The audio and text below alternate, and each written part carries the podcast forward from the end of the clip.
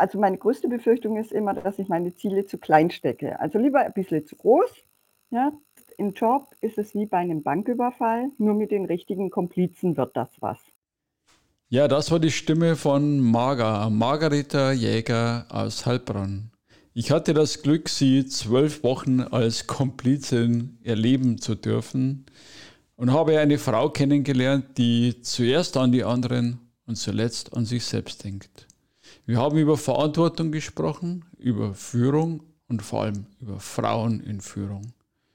Und mit ihrer Lieblingsmusik geht's rein in die aktuelle Episode von Kosmos Funk, dem Podcast rund um das Thema Lernen.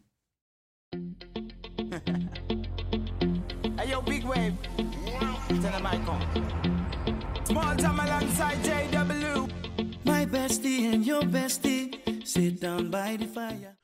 Ja, und heute freue ich mich auf eine ja, sagen wir schon, Lernpartnerin. Mindestens zwölf Stunden haben wir ja schon gemeinsam gelernt und gewachsen. Und ich sage erst einmal herzlich willkommen, liebe Marga. Hallo Alfred, vielen Dank für die Einladung, dass ich da sein darf. Dann äh, zum Einstieg ein paar Überraschungsfragen, die du noch nicht kennst. Mhm. Ähm, fangen wir mal mit deiner Heimatstadt an, mit Heilbronn, beziehungsweise mit dem Begriff, was bedeutet Heimat für dich? Hm. Heimat bedeutet für mich erstmal, dass ich keine Heimat habe tatsächlich. Ähm, ich bin nicht in Deutschland geboren. Zum Thema Heilbronn. Ich feiere Heilbronn im Moment dermaßen. Das hätte ich selber nie gedacht. Äh, warum? Das können wir ja noch besprechen. okay. Ja, spannend. Ja, du bist nicht in Deutschland geboren. Nein. Okay, das Wusstest du gar nicht. Wusste jetzt auch noch zwölf Wochen Working Out Loud und wusste das noch gar ja. nicht. Nee, ich kann kurz was dazu sagen. Ja. Äh, meine Mutter ist Ungarin, mein Vater ist Deutscher und ich bin in Rumänien geboren. Sehr schön. Hat man auch schon eine Episode mit Absolut. Rumänien. Ja, schön. Schönes Land. Ähm, dann eine etwas tiefer gehende zweite Frage. Was bedeutet Stille für dich? Oder wie gehst du mit Stille um? Fragezeichen. Stille ist für mich etwas, was ich nicht so gut kann und was ich auch nicht gern mag. Okay. Lass wir mal so. Müssen wir mhm. kommentieren. Dann eine Frage, jetzt passt gerade zu deiner rumänischen Vergangenheit oder Geburt. Was wolltest du als Kind werden? Als Kind, also das zieht sich bei mir wirklich durch. Ähm, ich wollte immer, und das klappt mir heute wahrscheinlich keiner, aber man kann gerne meine Mutter fragen. Äh, mir war immer klar, ich will in die Geschäftsleitung eines internationalen Unternehmens. Das habe ich schon als Kind gemacht und gesagt, dass ich das möchte. Ähm, ja, weil die haben mich ähm, als kleines Kind schon immer irgendwie auf die Bühne gestellt und haben mich immer ähm, Reden halten lassen, was jetzt nicht viel mit der Geschäftsleitung zu tun hat. Aber es war immer so, dass ich ja vorne dran stand, dass ich ähm, Verantwortung bekommen habe, in kleinem Maße vielleicht nur, äh, so im Kindergarten.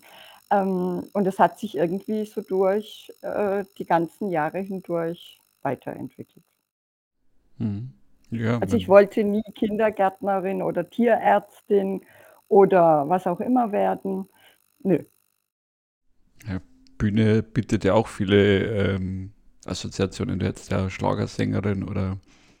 Also das, das wollen wir keinen zumuten. Also okay. Das wusste ich schon früh, dass ich nicht singen kann. okay. Oder Showmasterin, wie auch immer. Mhm. Ähm, gehen wir ein bisschen weiter in deinem Leben. Äh, voran. Du bist dann nach der Ausbildung Schwerpunkt Personalmanagement äh, ziemlich früh auch da die Parallele zu mir. Ich mache ziemlich spät die Coaching-Ausbildung. Du hast das ziemlich früh gemacht, äh, mit mhm. Anfang 30. Magst du da sagen, was waren deine Beweggründe zu dieser Zeit? Mhm. Ähm, also ich war, ich, ich muss kurz äh, ein paar Jahre vorher einsteigen. Ähm, ich war während meines gesamten Studiums ähm, bei einem internationalen Handelsunternehmen immer wieder als Praktikantin, als Werkstudentin. Also ich habe entweder ich habe studiert oder ich war dort. Äh, habe dort sämtliche Personalabteilungen äh, kennengelernt, hatte das große, große Glück, äh, dass ich einen Vorgesetzten hatte, ähm, Alfred Dambacher, den möchte ich wirklich namentlich erwähnen. Ohne den wäre meine berufliche Entwicklung nicht so gewesen, wie sie war bisher, der in mir irgendwas gesehen hat, irgendwelche Kompetenzen erkannt hat, die ich selber damals noch nicht erkannt habe. Der hat mich äh, noch während meines Studiums nach Ungarn geschickt, um dort eine Personalabteilung aufzubauen als Praktikantin. Ja, und dann habe ich mich nach dem Studium dort beworben und hatte nochmal das Glück, dass ich in diesem großen ähm, Unternehmen wirklich ähm, Menschen getroffen habe, die gesagt haben, du kannst da was, äh, was wir dir zutrauen. Ähm, mir wurde eine Stelle direkt unterhalb äh, des Vorstandes angeboten, wo ich sozusagen der Verhandler für Personalgrundsätze war, für damals 140.000 Mitarbeiter, äh, zwischen dem Vorstand und den Mitbestimmungsgremien, heißt dem Wirtschaftsausschuss, dem Betriebsrat, dem Gesamtbetriebsrat, dem Europäischen Betriebsrat. Und äh, für diese Funktion wurde ich eingearbeitet von dem damaligen Stelleninhaber, der dann ähm, in Rente gegangen ist. Und auf dem Weg dorthin hat man halt erkannt, da braucht es noch ein paar Kompetenzen mehr. Und deshalb äh, habe ich damals diese Coaching-Ausbildung gemacht. Bei mir hat die damals zwei Jahre gedauert. Ähm, ich habe die bei Hauser Consulting gemacht ähm, und muss sagen, man war damals schon sehr weit dort. Also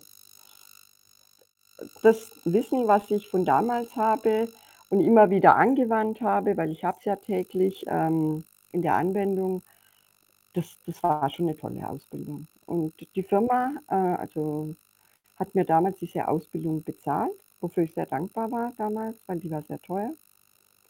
Und ja, ich war dann sieben Jahre insgesamt in dieser Handelsgruppe. Spannend, weil, wie du sagst, eben das ist was man ja bei dir schon sieht im Lebenslauf, auch bei dem letzten Interview mit dem, mit dem Steffen, das Thema Mentoring, was da du er selber erlebt hast und jetzt wieder weitergibst an junge Menschen, junge Frauen, die du dann wieder förderst, jetzt gerade in Heilbronn auch in deinem äh, Umfeld, ähm, finde ich total spannend und auch äh, sehr wertvoll und eine schöne Haltung von dir.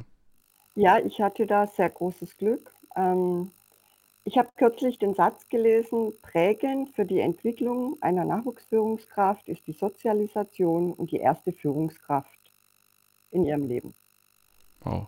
Und da hatte ich sehr viel Glück, muss man einfach so sagen. Ähm, weil wir heute auch von Frauen in Führung sprechen, ähm, ich hatte nie, nie den Eindruck, dass ich aufgrund dessen, dass ich eine Frau bin, irgendwelche Türen vor mir zumachen. Ganz im Gegenteil, ich hatte immer hauptsächlich Männer, ähm, die mich da gefördert, gefordert haben und, und ja, mir Türen geöffnet haben. Und das möchte ich heute auch so weitergeben. Deswegen ist mir das Thema Mentoring so ein wichtiges Thema.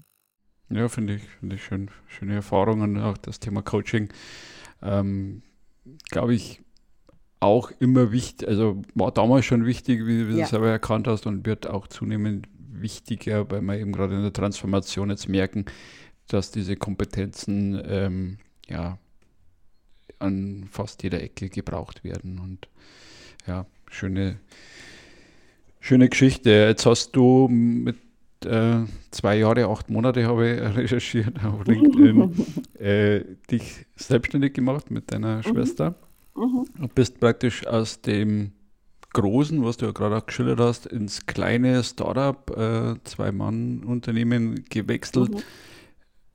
Auch da Beweggründe, was waren da mhm. so deine, deine mhm. Intention, was hast du da gespürt, das ist die Zeit reif oder wie auch immer? Ähm, also wie ich ja vorhin schon gesagt habe, so mein Lebensziel war es nie, äh, eine eigene Firma zu haben. Da, da gehöre ich zu den wenigsten wahrscheinlich, weil die meisten sagen, oh, ähm, ihr seid selbstständig, das ist ein Traum. Nee, war tatsächlich nie ein Traum von mir. Aber manchmal, äh, ich sage immer, das Leben ist wie so ein Fluss, man muss ein bisschen mitschwimmen, äh, weil wenn man dagegen schwimmt, tut ne, ist zu viel Energieaufwand. Deswegen der Fluss des Lebens hat uns dahin gebracht zu dieser Entscheidung, ähm, dass wir uns selbstständig machen wollen. Das war ein Beweggrund, dass wir erkannt haben. Meine Schwester war damals im internationalen Konzern äh, Geschäftsführerin. Ähm, ich war damals äh, und bin es heute noch Personalleiterin von einem mittelständischen Unternehmen. Und wir haben für uns erkannt, dass das Thema Führung im Moment nicht so läuft, wie wir das gerne hätten. Und wenn man feststellt, finde ich, dass irgendwas nicht so läuft, wie man es gerne hat, dann ist man entweder ruhig oder man tut was. Mhm. Und wir haben uns für wir tun was entschieden und haben gesagt, äh, wir machen uns selbstständig, wir haben eine GmbH zusammen gegründet und wir wollen das Thema Führung in Deutschland verändern. Das sind ja hohe Ziele, ich ja. weiß, aber ja, also meine größte Befürchtung ist immer, dass ich meine Ziele zu klein stecke. Also lieber ein bisschen zu groß, ja, als zu klein. Deswegen sind wir mit diesem Ziel gestartet und haben mittlerweile sind wir zu sechs und machen hier Coaching für Führungskräfte. Äh, wir haben aber mittlerweile auch schon bundesweit Aufträge. Fällt mir gerade auf, weil du vorhin eben gesagt hast, zur Eingangsstille kann ich nicht aushalten und äh, dass du schon so eine, so eine umtriebige bist, dass du sagst, okay, da ist irgendwie ein Missstand da Mhm. Und dieser Missstand, äh, den kann man nicht zuschauen. Da gibt es ja auch viele Zitate, wo man sagt, auch diejenigen, die zuschauen und nicht verhindern, dass was verändert wird, sind mit, mag den Begriff zwar nicht, aber mit Teil des Systems, sage ich jetzt einfach mal neutral. Ähm, finde ich, find ich stark, ja, dass du sagst, okay, aus dieser Motivation heraus gehen wir raus und, und äh, versuchen, die Welt zu verändern. Ja, das ist ja auch so ein pathetischer Begriff, aber groß, lieber große Ziele, habe ich jetzt gerade genau. gelernt. Genau. Äh, jetzt hast du vorher, glaube ich, oder während dieser Zeit ein Buch geschrieben mit einer mhm. anderen Frau, den mhm. Namen gerade nicht parat. Mhm. Und die Firma hast du mit deiner Schwester aufgebaut. Ich kenne das aus der eigenen Erfahrung her, mit meiner Frau mal versucht, eine Firma aufzubauen. Äh, gelingt nicht immer. Was ist da euer oder dein Konzept dazu oder warum sagst du, mit meiner Schwester funktioniert das wahrscheinlich am besten? Ich habe dazu einen Spruch, den kennen alle von mir. Der heißt, im Job ist es wie bei einem Banküberfall, nur mit den richtigen Komplizen wird das was. Okay. Und so ähnlich handhabe ich das tatsächlich, ähm, wenn ich mir ein Ziel stecke und ich merke, ich habe nicht alle Fähigkeiten, um dieses Ziel zu erreichen. Und dann schaue ich, wo gibt es jemanden? Manchmal findet derjenige auch einen, muss man auch sagen. Also es ist nicht immer so, dass ich durch die Welt laufe, sondern manchmal wird man auch gefunden. Und dann sagt man, okay, wir nehmen deine Fähigkeiten, deine Kompetenzen, deine Skills und meine. Und wenn wir die in einen Topf werfen, dann haben wir gute Chancen, dass wir unser Ziel erfolgreich erreichen. Und bei der Gründung war mir klar, dass ich gewisse Skills nicht habe, äh, die die Ingrid hat, weil die Ingrid, obwohl wir Schwestern sind, wir sehr unterschiedlich sind. Aber sehr unterschiedlich im positiven Sinne, weil wir uns ergänzen. Meine Schwester hat Erfahrung in dem Thema Prozesse, Prozessoptimierung, ähm, dieses ganze Verwaltungsthema, ja, das ist ihrens. Damit war sie auch äh, international erfolgreich. Die hat, äh, ich weiß nicht, wie viele Länder für dieses internationale Handelsunternehmen mit aufgebaut, äh, indem sie auch Prozesse ähm, gestaltet hat und initiiert hat. So, und das ich kann schon auch Prozesse, aber es ist nicht das, was ich am liebsten tue. Ich bin der Inhaltliche, der Kreative, ja, vielleicht auch derjenige, der mal ein, zwei Schritte nach vorne prescht. Und ja, deswegen ähm, dieses Tandem mit der Ingrid bei der Gründung, als, ähm, also dass ich ein Buch schreiben wollte, das, das war schon immer klar für mich. Die Frage war nur wann. Und ich wusste auch schon ungefähr, wie dieses Buch aufgebaut sein sollte und äh, zu welchem Thema, weil ich habe immer nach Büchern geschaut zum Thema Führung, die sowohl Praxis drin haben, aber auch einen wissenschaftlichen Bezug, weil ich finde wissenschaftliche Methoden sehr, sehr wichtig, wenn man in das Thema Führung reingeht. Weil viele sagen, ja, Führung, entweder man kann es oder man kann es nicht. Äh, die anderen sagen, ja, Führung kann man lernen, alles schön und gut. Aber ich bin der Meinung, wenn man das auf wissenschaftlich fundierte Basis stellt, Methoden hat, Ergebnisse aus Studien hat und diese überträgt, äh, dann ist Erfolg planbar. Und deswegen war mir klar, ich werde irgendwann ein Buch schreiben mit einem wissenschaftlichen Anteil, mit einem Praxisanteil, ja, und mit äh, weiteren Themen, die mir halt wichtig sind zum Thema Führung. So. Und da auch wieder, was kann ich nicht so gut? Ja, wir sind wieder bei diesen Prozessen machen und Projekte. Ne? Also so dieses Inhaltliche kann ich äh, und, und malen kann ich jetzt auch nicht gerade ganz gut. Und deswegen äh, kam dann so dieses, also wir haben uns gefunden äh, mit meiner Co-Autorin, äh, dass wir uns da zusammengetan haben und gesagt haben, wir schreiben zusammen dieses Buch. Michaela Flick heißt sie übrigens. Okay. Und die hat den Part dann gehabt? Die hat äh, die ganzen Bilder gemalt. Ähm, Sketchnotes oder ich weiß nicht so. Äh, und das war ja auch etwas, was wir haben wollten. Wir wollten ja nicht von irgendwo irgendwelche Grafiken reinnehmen, sondern wir wollten das alles selber machen. Ja, und dann ist dieses Buch so entstanden. Cool. Coole Geschichte. Und das Buch ist eigentlich entstanden als Grundlage für ein modulartiges Training, was wir jetzt auch gerade umsetzen, äh, zum Thema Führung. Das sind acht Module. Und das Buch ist sozusagen die Vorbereitung, die Lektüre auf dieses Training. Nochmal Blick zurück, das heißt, das Thema Wissenschaft hat dich auch dann in der Organisation, im Aufbau, dann in Ungarn schon begleitet, dass du sagst, okay, ich brauche immer ein Fundament auch als Basis, um dann handeln zu können? Irgendwie kommt ja immer alles zusammen irgendwann. Ähm, ich weiß, also erstmal bist du recht herzlich eingeladen, uns in unseren Büros hier in Heilbronn zu besuchen. Steht noch ja, aus, ich weiß. Mhm. Wir haben das große, große Glück und dafür bin ich echt dankbar, dass wir mit unseren Büros am Bildungscampus in Heilbronn sitzen dürfen. Ähm, und da ist natürlich die Nähe zur Wissenschaft mit der DHBW, der Hochschule Heilbronn, der CAS, mittlerweile auch der Technischen Uni München, die hier eine Dependance hat, ähm, auch gegeben. Und da ist auch natürlich die, der Austausch auch gegeben, worüber wir uns sehr freuen und was ja auch genau immer mein Thema war, dass ich gesagt habe, ich möchte äh, unbedingt ähm, wissenschaftlich fundiert arbeiten, weil ganz ehrlich, Alfred, du weißt es selber, wenn du irgendwo sagst, ich bin Coach, ja, da gehen erstmal die Augen gegen die Decke.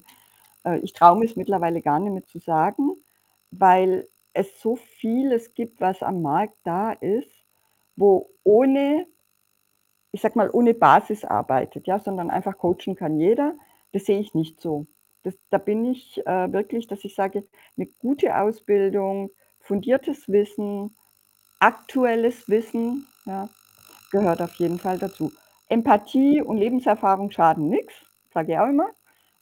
Aber ja, also für mich ist die Wissenschaft immer ein, ein Begleiter gewesen und ja, so soll es auch bleiben. Ja, cool.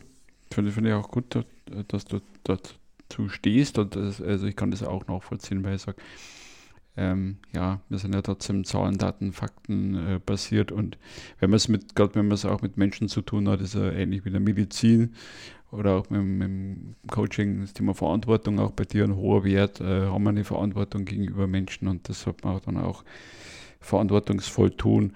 Jetzt haben wir schon ein paar Mal bei dir drin gehabt, ähm, deine Schwester im Ausland, du im Ausland, äh, dein Sohn, weiß ich zufällig, der war auch mal zu der Wollzeit. Der studiert im Ausland. Studiert im Ausland. Der studiert gerade.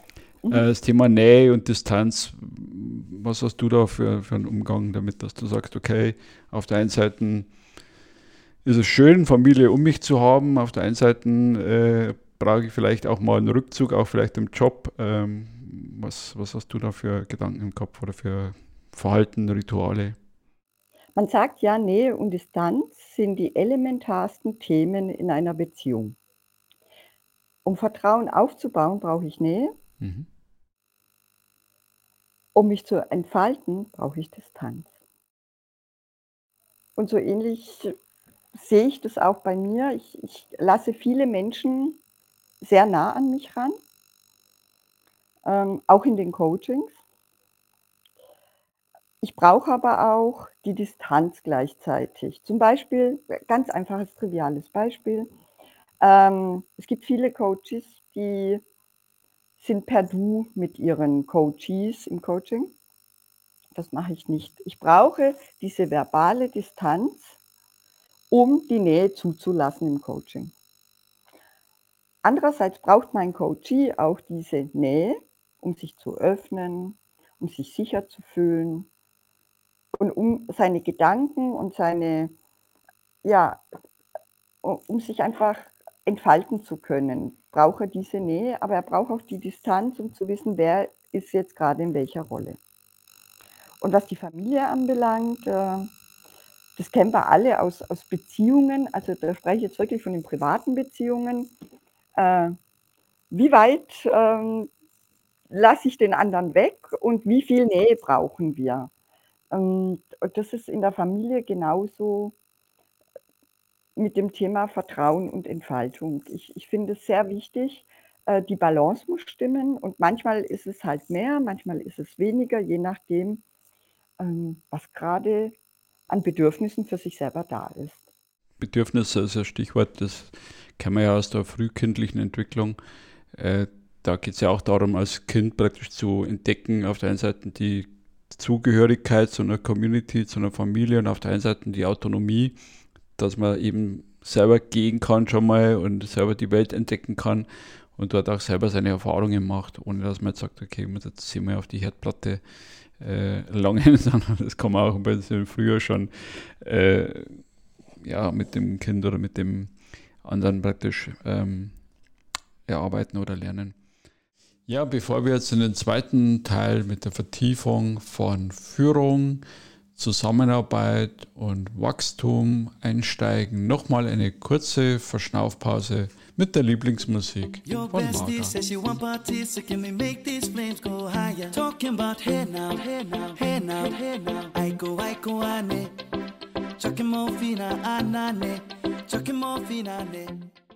Jetzt habe ich beim Steffen äh, noch rausgehört bei dem Interview, du hast äh, eine Dimitrio, ich weiß gar nicht mehr, wie es heißt. Äh, die Brinduscha Dumitrescu. Die Brinduscha eingestellt, und zwar mhm. aus dem Hintergrund oder mit dem Background internationale Erfahrung. Äh, trotzdem sagst du ja, äh, wir brauchen diese regionale Verbundenheit oder Verbindung in Heilbronn.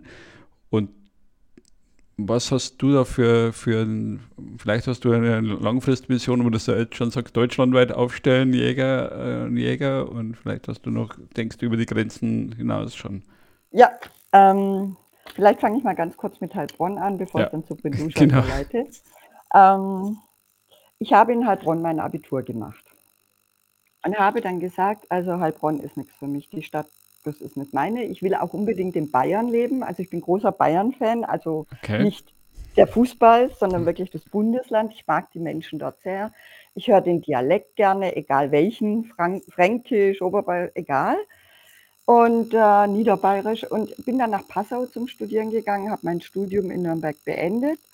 Und für mich war immer klar, Bayern ist mein, meine Heimat, wird meine Heimat. So. Äh, wie sich da manchmal im Leben entwickelt, äh, aus privaten Gründen bin ich dann wieder nach Heilbronn zurückgekommen und wir haben dann hier auch die Firma gegründet.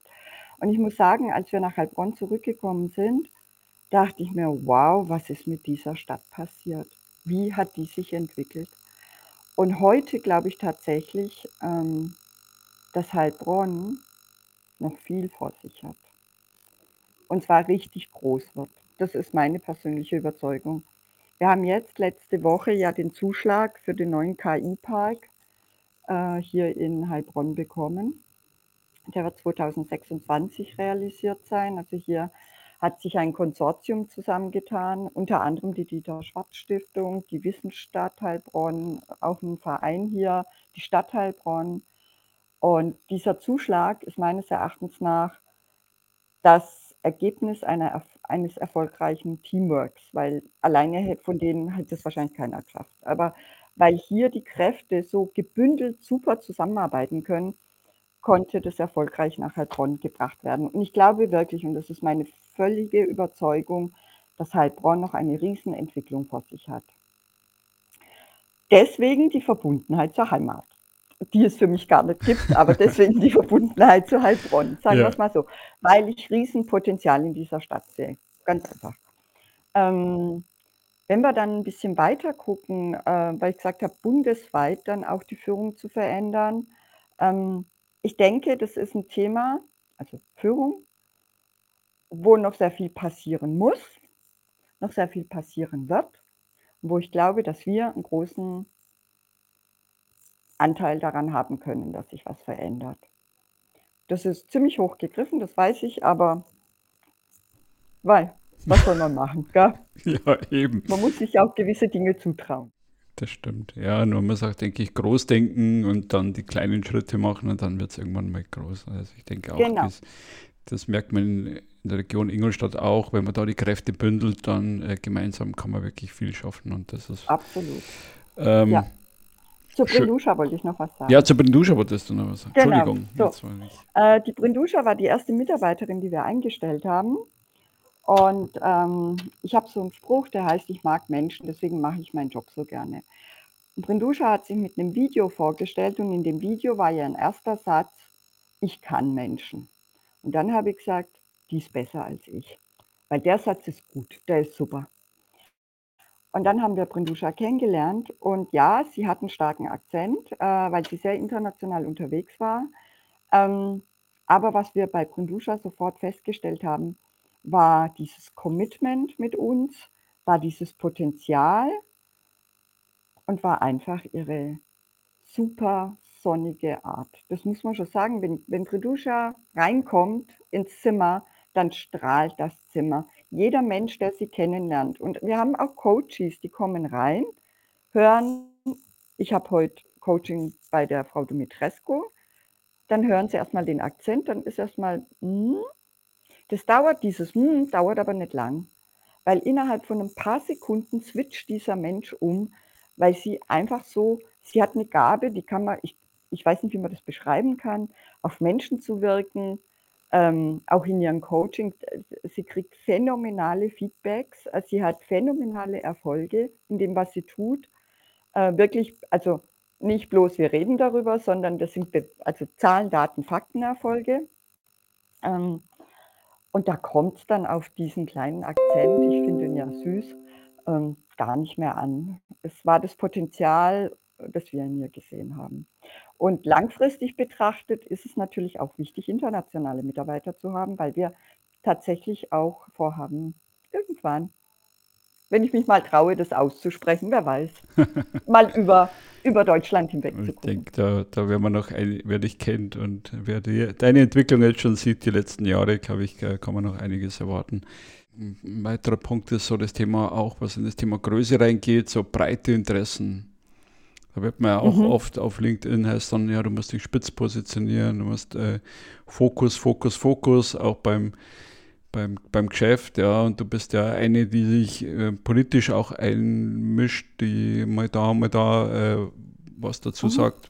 War das schon immer so? Warst du schon immer so ein Mensch? Also Thema Verantwortung und Missstände aufzeigen, äh, denke ich, äh, könnte da reinpassen. Mhm, mhm. Also das ist mein großes Lebensdilemma, sagen wir es mal so, Alfred. Äh, ich interessiere mich einfach für sehr, sehr viele Dinge. Ich finde ich finde so viele Dinge spannend, so viele Themen spannend. Das ist, also ja, ich kenne das. Ne? Man soll sich positionieren, man soll sich spitz aufstellen. Das klappt bei mir einfach nicht. Ähm, und dafür biege ich mich auch. Ich muss ganz ehrlich sagen, ähm, das bin, also mich interessieren zu viele Themen. Ich habe, ja, und das Thema Missstände aufzeigen, das glaube ich war schon immer so. Ich habe bei meinem ersten Ferienjob da habe ich in der Schuhfabrik gearbeitet und habe Schuh Schuhsohlen gestempelt. Und an dem Tag kam die Presse vorbei. Ne? Und dann haben sie diese Schüler, die da gerade Ferienjob gemacht haben, alle zusammengerufen und interviewt. Und dann naja, und wer hat dann gesagt, also die, die Arbeitsbedingungen hier in dieser Fabrik, hm, die könnten auch besser sein und das und das. Ja, das war schon damals ich. Dass ich Okay. in keinem Zeitungsartikel aufgetaucht bin, ist auch klar. Ja, aber ich habe es gesagt. Ja, Ja, ja, schön. ja es, also äh, tatsächlich diese, das habe ich übrigens, also mein Sohn hat das auch, der, der hat auch dieses breite Interesse. Das, Ja. es vererbt sich anscheinend. Ich glaube, das, das ist ja nicht schlimm. Also ich glaube, das Wichtigste ist, dass man authentisch äh, bleibt bei dem, was man sagt und tut. Und ich glaube, äh, wenn man es auch nicht erkennt, wo jetzt die Spitze ist von einem, es zieht sich doch so ein roter Faden durch oder so ein Fluss, wo du sagst, okay, äh, da kann ich die Mager erkennen und da weiß ich ganz genau, wenn es da rappelt in der Kiste oder wenn die mal krantig wird, dann dann ist aber äh, was los hier, ja. Und wenn sie Mhm. gut drauf ist, dann ist auch was los hier. Und Ja. äh, ich glaube, das kann man dann auch wieder ähm, Ja. miteinander Ja, verbinden. Ähm, ich denke, es ist halt wichtig, nicht bloß an der Oberfläche zu bleiben. Es gibt immer, absolut. immer ein, zwei Themen, wo man in die Tiefe richtig, also da ist man Experte, da ist man Spezialist, wie auch immer, da hat man fundiertes Know-how, aber in allen anderen Themen, ja, warum nicht? Ja. Also ich finde das sehr bereichernd. Ich finde ich find auch, also ich habe letztens wieder einen Podcast gehört vom Michel Friedmann, der auch Mhm. sehr streitbar ist und der hat gesagt, also war, war mir auch nicht so bewusst, dass unsere Demokratie ja weltweit eine der jüngsten, also in Amerika und in England, wir es von einem Sohn kennen, haben wir eine ganz andere Debattierkultur und das müssen wir in Deutschland, Mhm. müssen uns auch die Demokratie wieder erstreiten Mhm, äh, und mhm. diskutieren lernen und argumentieren lernen und debattieren lernen. Ich glaube, das ist ganz wichtig und ist auch im Job wichtig, dass man jetzt nicht sagt, naja, der immer, sondern dass man sagt, okay, warum bist du so und warum ähm, reagierst du so und ähm, schon mal drüber nachgedacht. Äh, Ja, ein offener Austausch, ein ehrlicher Austausch, ähm, ein,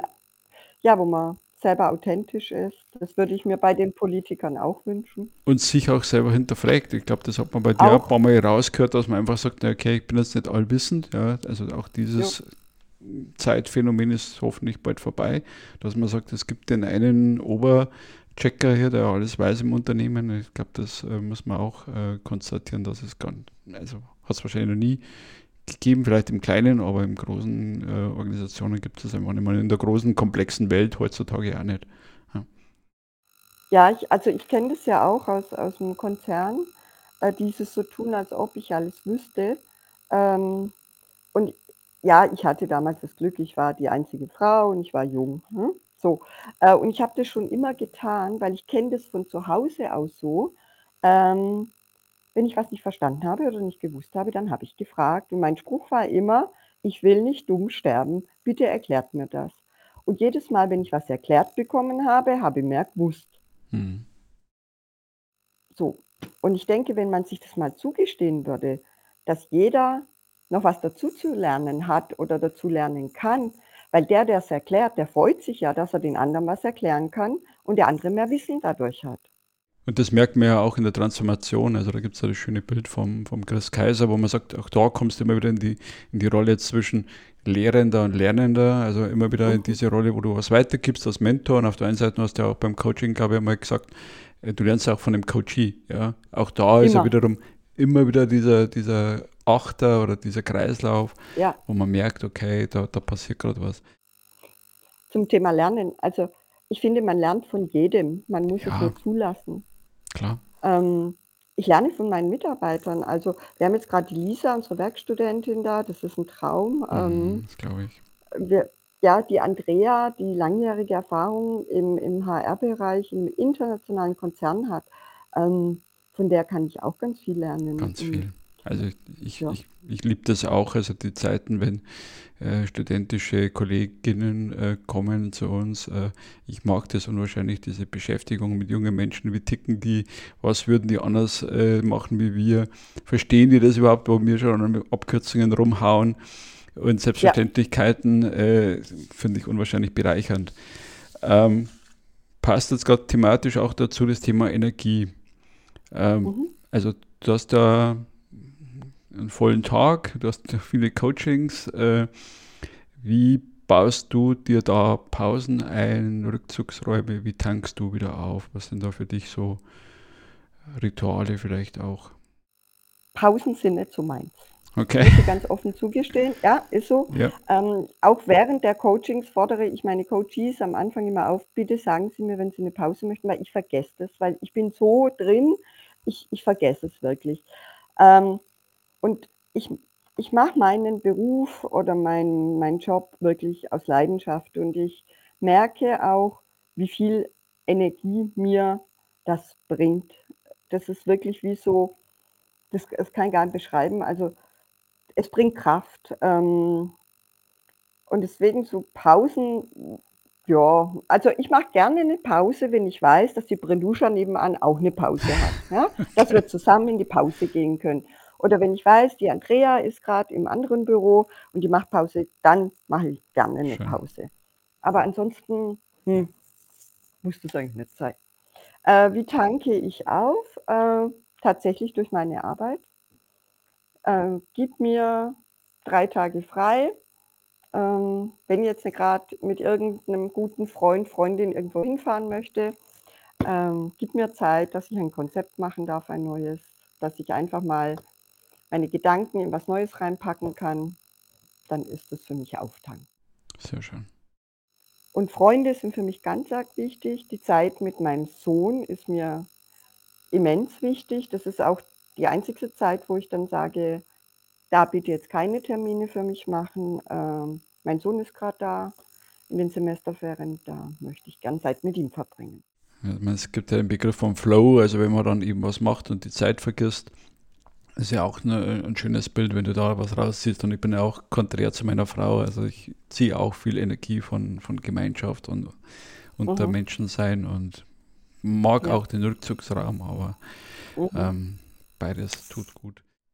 Auf der Zielgeraden jetzt nochmal so zum Thema Verantwortung und Entscheidungen. Hast du da ein gewisses, du sagst, okay, du brauchst die Wissenschaft dazu. Mhm. Äh, trotzdem wissen wir, dass wir viele Entscheidungen aus dem Bauch äh, als Menschen treffen. Hast du da auch ein Rezept, äh, wie du entscheidest oder auch im Unternehmen jetzt entscheidest?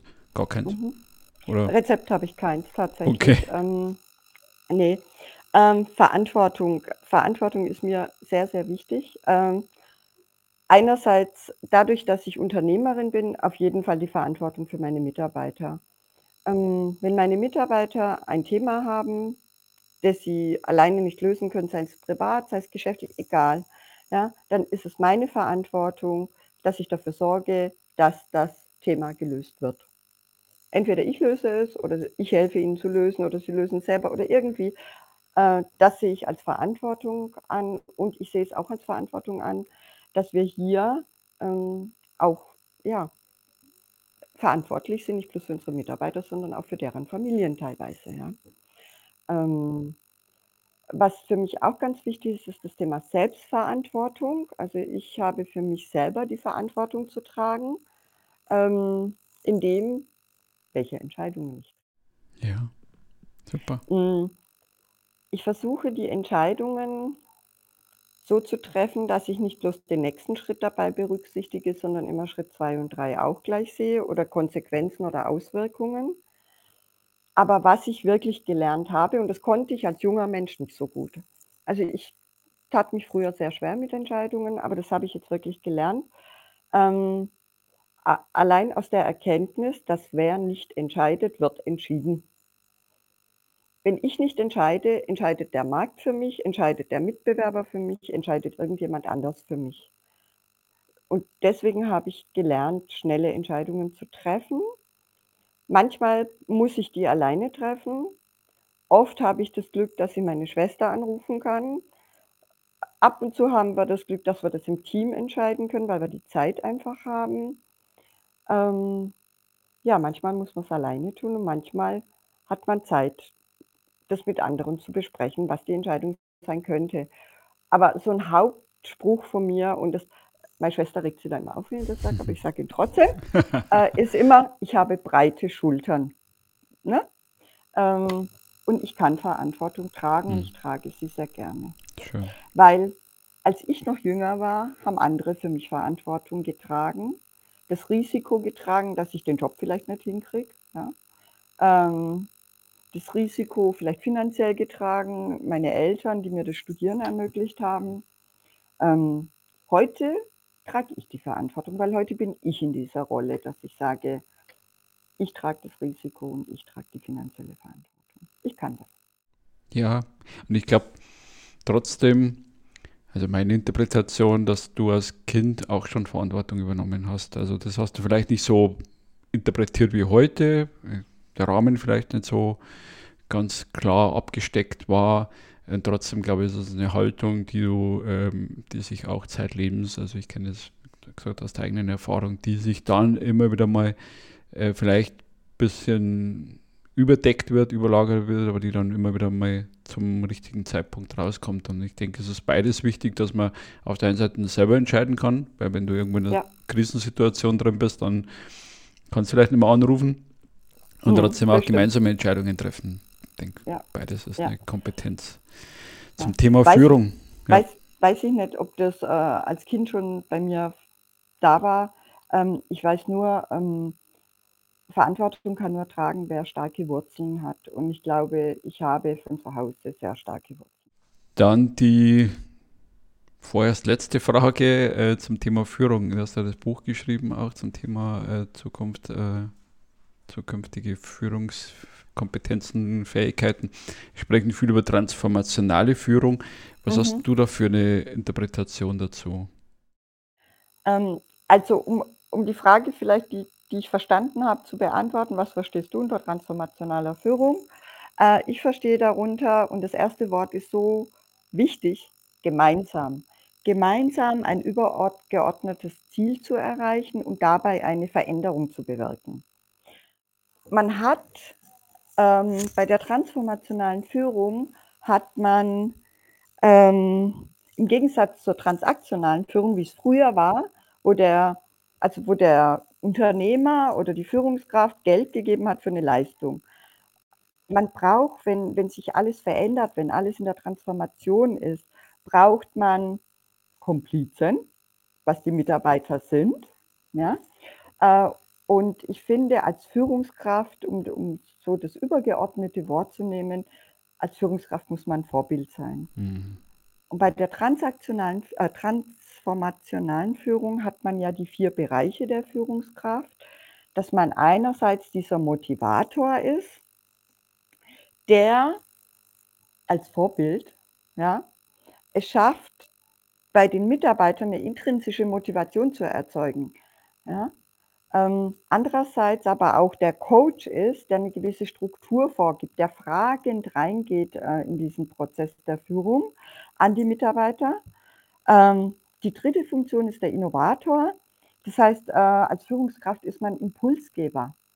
Das heißt, jedes Mal, wenn ich als Führungskraft eine neue Idee habe und die meinen Mitarbeitern mitteile und sage, hey, ich habe da eine neue Idee, befähige ich die schon selber irgendwie zu sagen, ha, ihr könnt vielleicht auch eine Idee haben. Ne? Also einfach sich so gegenseitig zu, zu bereichern, äh, Impulse zu schaffen. Schön. Und der viert, die vierte Rolle bei der transformationalen Führung ist der Visionär.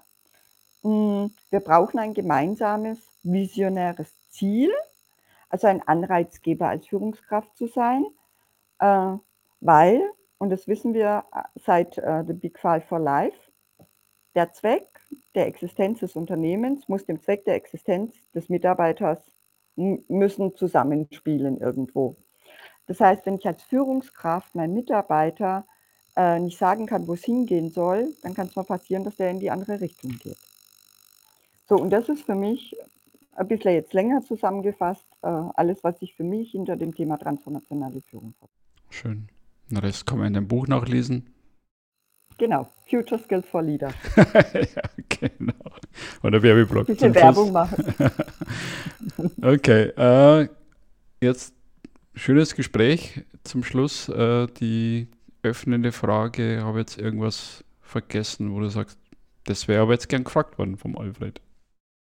Mhm. Ähm, ja, tatsächlich. Ähm, mir ist es ja ein großes Anliegen, dieses Thema Frauen und Führung ähm, zu begleiten, zu unterstützen, zu verändern, wie auch immer.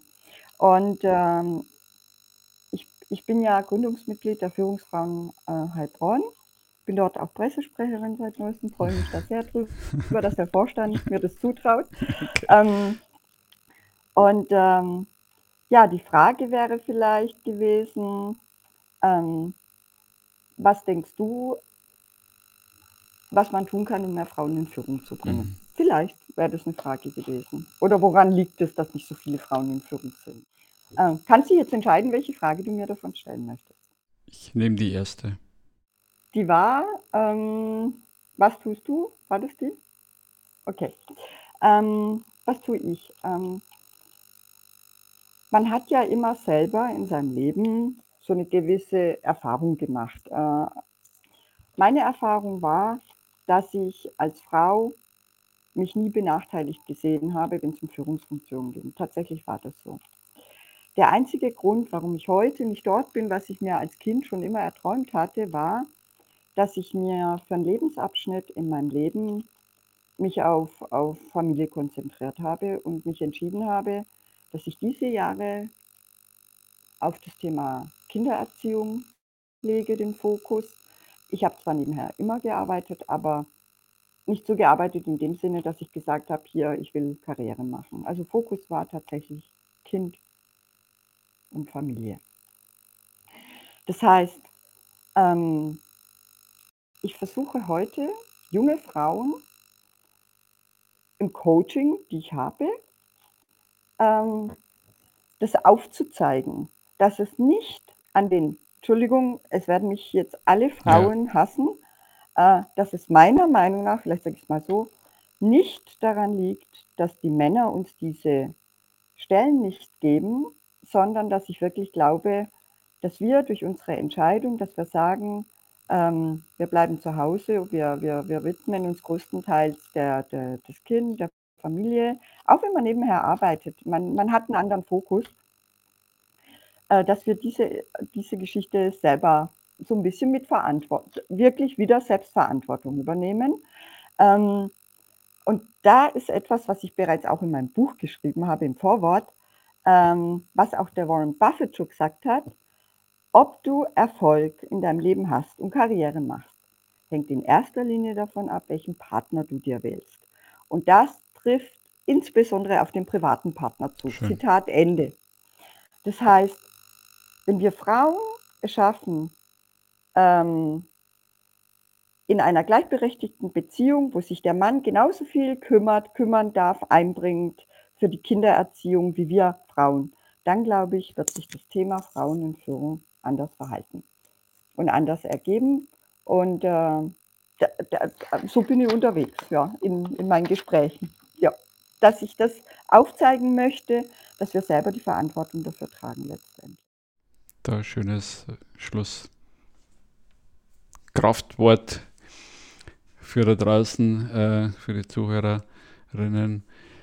Ähm, ja, also ich glaube, einfach Frauen in Führung und Frauen in der Verantwortung in der Gesellschaft. Also ich glaube, um das geht's.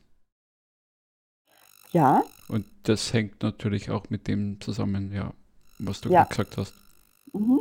Und da gibt es auch, ich, ich kenne diese Studien alle und die haben auch ihre Berechtigungen, die sind auch bestimmt begründet, ähm, dass wir immer das Gleiche auswählen, was wir auch selber sind. Ja, dieses Thema Männer für, ähm, wählen Männer aus, das, also das erkenne ich an, das ist so, ja.